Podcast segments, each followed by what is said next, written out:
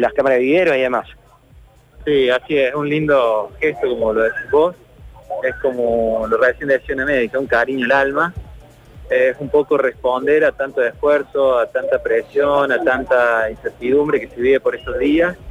Eh, entendamos que el equipo de salud ya venimos hace un tiempo, hace dos o tres meses trabajando, viendo las imágenes a nivel mundial y los médicos están, el equipo de enfermeros están, y los técnicos están, y los auxiliares están, todo el equipo de salud está comprometido para atender y poner en riesgo incluso hasta su vida. Entonces, lo, menos que podíamos hacer es corresponder junto con la Universidad Nacional, junto con la Asociación de Viveros y de Floreros, eh, con la idea del intendente de poder manifestarnos de esta manera con un gesto de un cariño hacia todo el equipo de salud. Sí, Luchi, te ah. está escuchando Ariel Alexandro. Bueno, gracias Ariel. Bueno, aprovecho para preguntarle, eh, después de este hermoso gesto y que da un poquito también de fuerza para quienes están ahí al frente de batalla, eh, em, ¿qué, pasó con este caso de la profesional que atiende un dispensario en eh, Obispo Angelelli?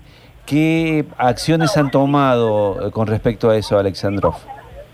Bueno, este profesional eh, pertenece a un centro de salud de la provincia, pero al margen de eso estamos trabajando todos los días en todos nuestros centros de salud, con, desde el principio ya de la, de la pandemia, con todos nuestros protocolos, tanto de tratamiento para los pacientes, disminuyendo el flujo de cantidad de pacientes que están viniendo a nuestro centro de salud, dando prioridad, evitando que se eh, alta concentración en nuestros centros de salud, por eso hemos distribuido eh, las leches incluso desde algunos centros vecinales, desde escuelas, de los CPC, hemos tomado distintas medidas para proteger a todo lo que es nuestro equipo de salud y proteger a la comunidad.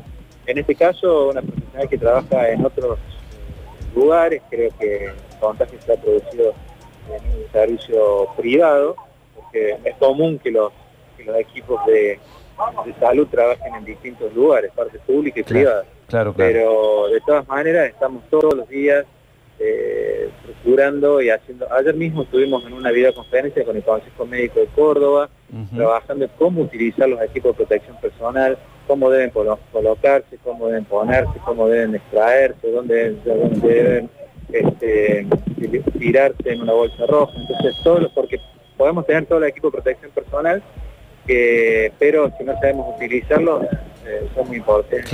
Es muy importante el saber utilizarlo. Entonces, sabemos que no vamos a encontrar con casos positivos, el equipo de salud es muy expuesto en virtud de que está viendo a todos los pacientes, pero en trabajo en conjunto con el Ministerio de Salud de la provincia, el área de epidemiología, han hecho todo, eh, las acciones de bloqueo correspondientes, se han hisopado los equipos de profesionales y se han tomado todas las medidas por lo que hemos estado conversando con el área de epidemiología y con el Ministerio de Salud de la provincia, que correspondía en el caso. Perfecto. Bueno, siguen con las flores, después se van a otros hospitales, Sergio, tengo entendido. Sí, eh, sí, sí. Así es. Ahora, nos vamos para el Hospital Príncipe de Asturias y para el Hospital de